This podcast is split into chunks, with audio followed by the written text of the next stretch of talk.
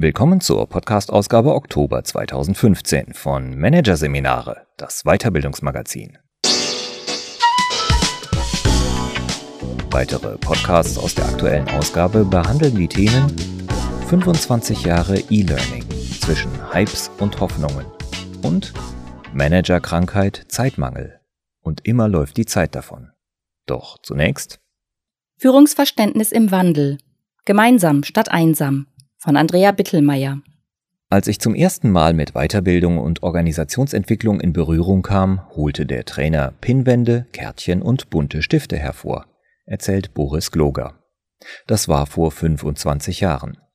Der Berater lernte die Moderationsmethode kennen. Als Führungsinstrument hielt sie damals verstärkt Einzug in die Unternehmen. Die Idee dahinter, Führungskräfte sollten keine fertigen Lösungen mehr vorgeben, sondern in die Lage versetzt werden, Lösungsfindungsprozesse im Team zu moderieren. Durch moderierte gemeinsame Entscheidungen galt es, die Mitarbeiter stärker in die Gestaltung der Arbeitsprozesse einzubeziehen. Deren Expertenwissen sollte besser für das Unternehmen genutzt und deren Motivation gesteigert werden. Das Schlagwort dazu war damals noch relativ unverbraucht. Partizipative Führung. Heute beschreibt dieses Schlagwort nichts Revolutionäres mehr. Im Gegenteil. Vorreiterunternehmen überlegen, wie sie die Partizipation der Mitarbeiter möglichst weit ausdehnen können.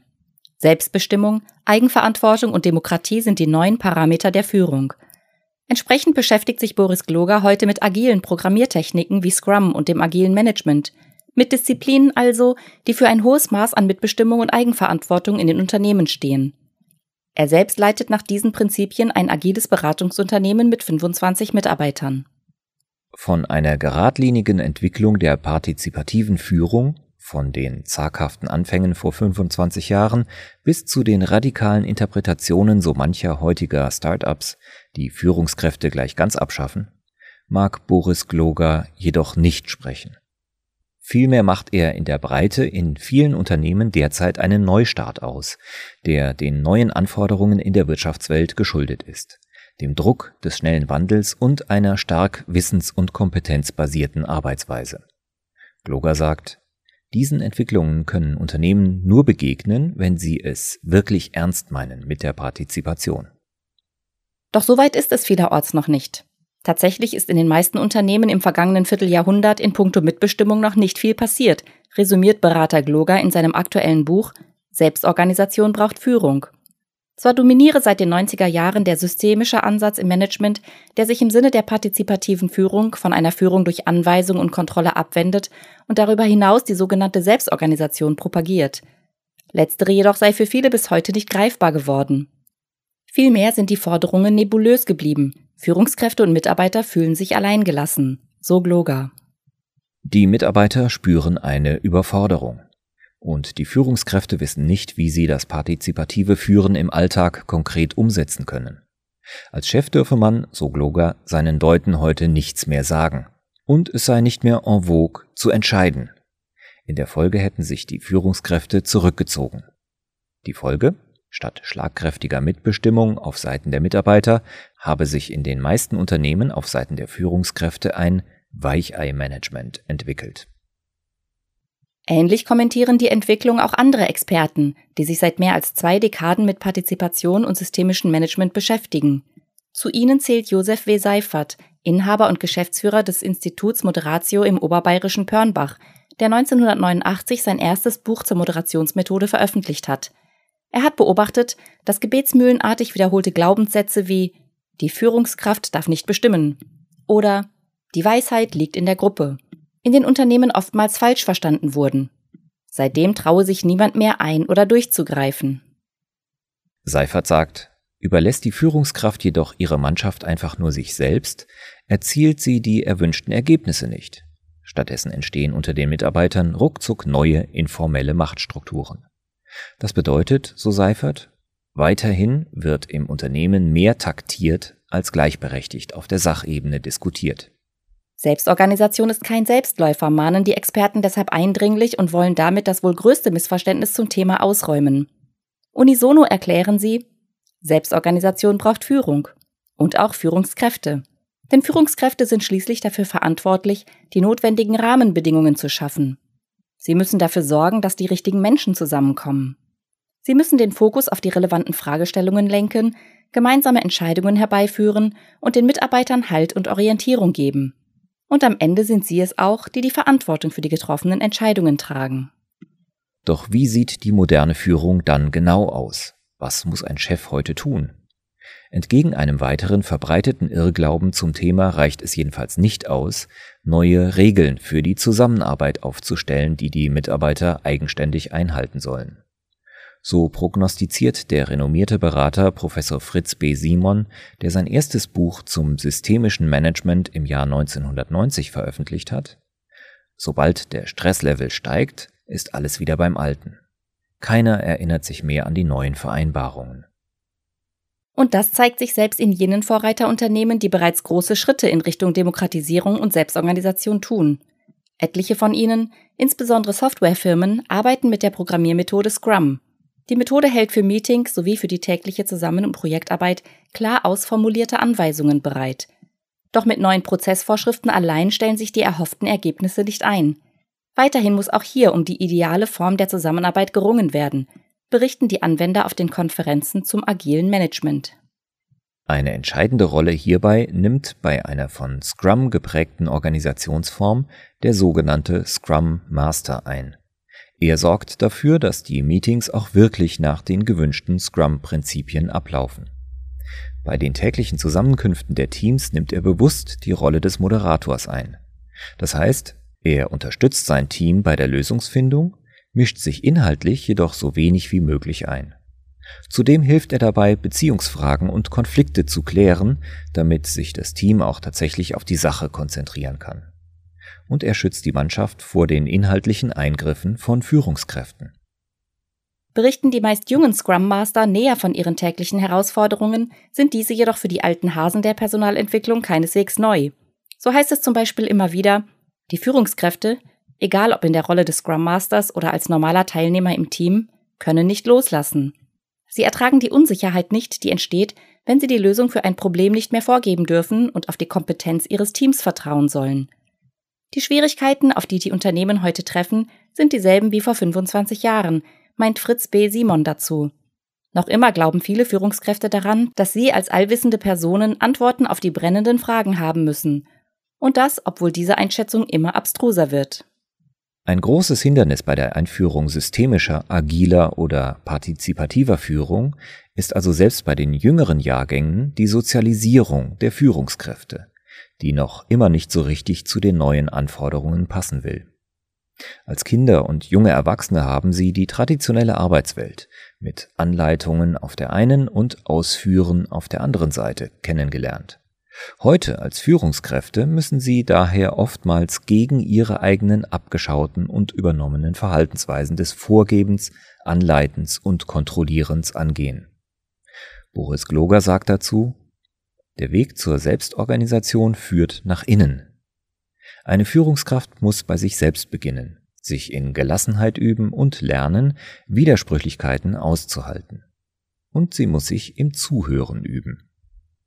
Das Zuhören erhält beim partizipativen Führen noch einmal eine neue Qualität, betont die Berliner Beraterin Christine Wank. Führungskräfte müssten besonders unvoreingenommen und achtsam sein, wenn sie Argumente und Lösungsvorschläge ihrer Mitarbeiter erfragen oder diese gemeinsam mit ihnen entwickeln. Ganz sensibel müssten sie immer wieder schauen, wo spüre ich das Potenzial eines Mitarbeiters? Wo keimt in der Gruppe eine neue Idee auf? Wank sagt, nur so kommen sie wirklich an die kollektive Kreativität ihrer Mitarbeiter heran. Mit ihrem Institut Facilitate You hat sich Christine Wank einer Bewegung verschrieben, die sich Facilitation nennt und Moderatoren und Führungskräfte als Ermöglicher versteht, die das Beste aus den Teammitgliedern herausholen. In fachlicher Hinsicht, aber auch was ihre Intuition und Tatkraft betrifft. Unter dem neuen Begriff, der aus den USA kommt und seit einigen Jahren in Deutschland immer bekannter wird, betonen die Experten insbesondere das Schöpferische, das aus dem Zusammenspiel verschiedener Experten und Blickwinkel entsteht.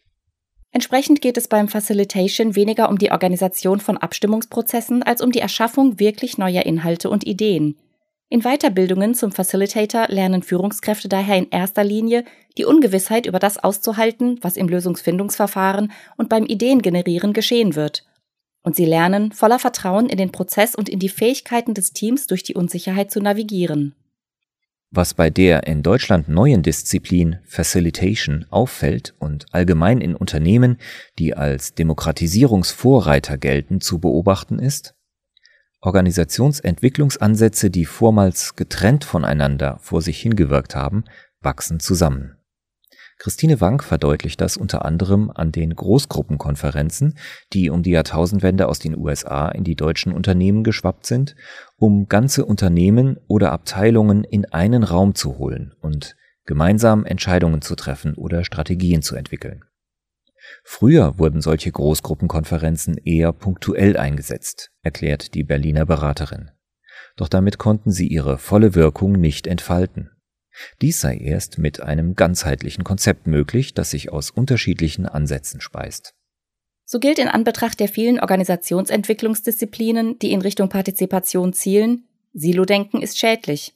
Eine strikte Abgrenzung von Moderation und Facilitation ergibt ebenso wenig Sinn wie das dogmatische Auseinanderdefinieren partizipativer und agiler Unternehmensstrukturen.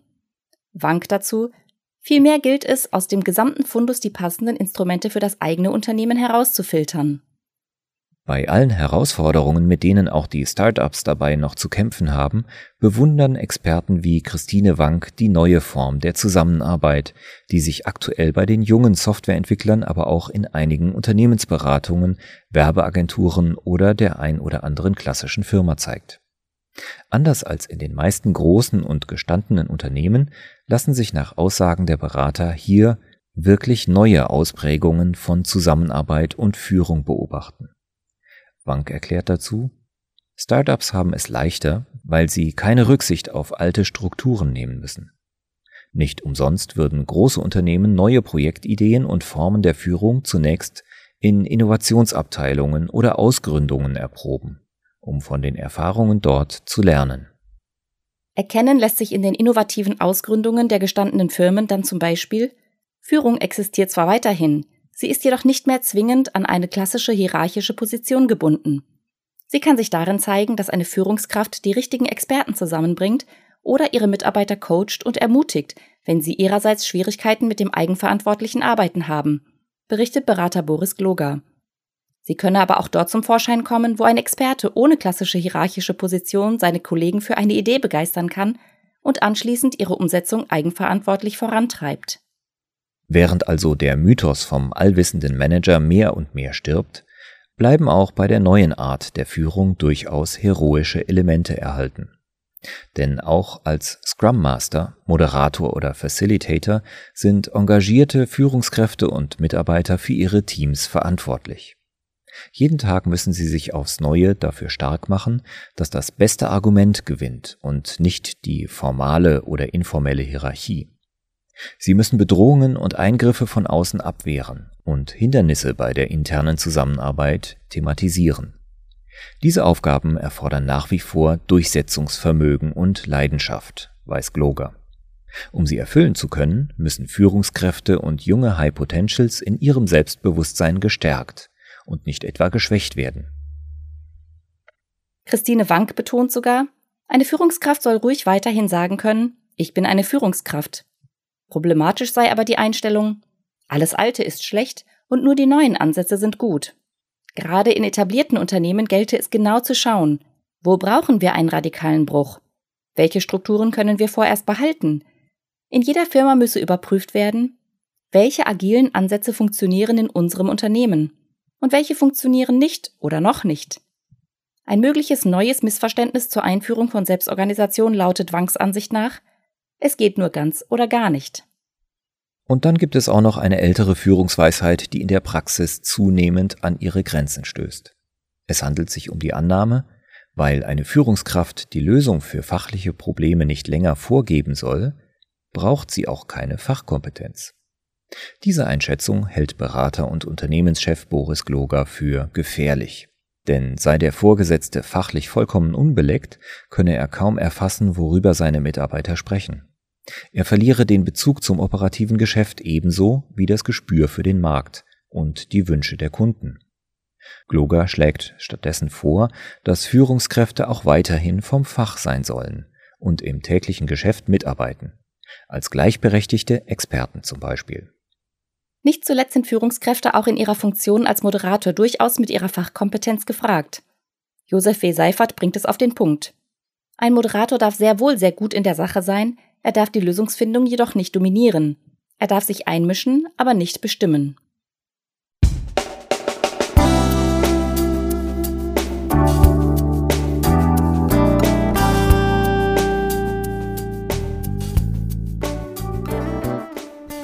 Sie hörten den Artikel Führungsverständnis im Wandel.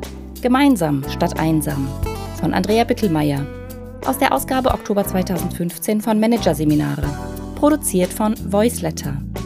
Weitere Podcasts aus der aktuellen Ausgabe behandeln die Themen 25 Jahre E-Learning zwischen Hypes und Hoffnung und Managerkrankheit Zeitmangel. Und immer läuft die Zeit davon.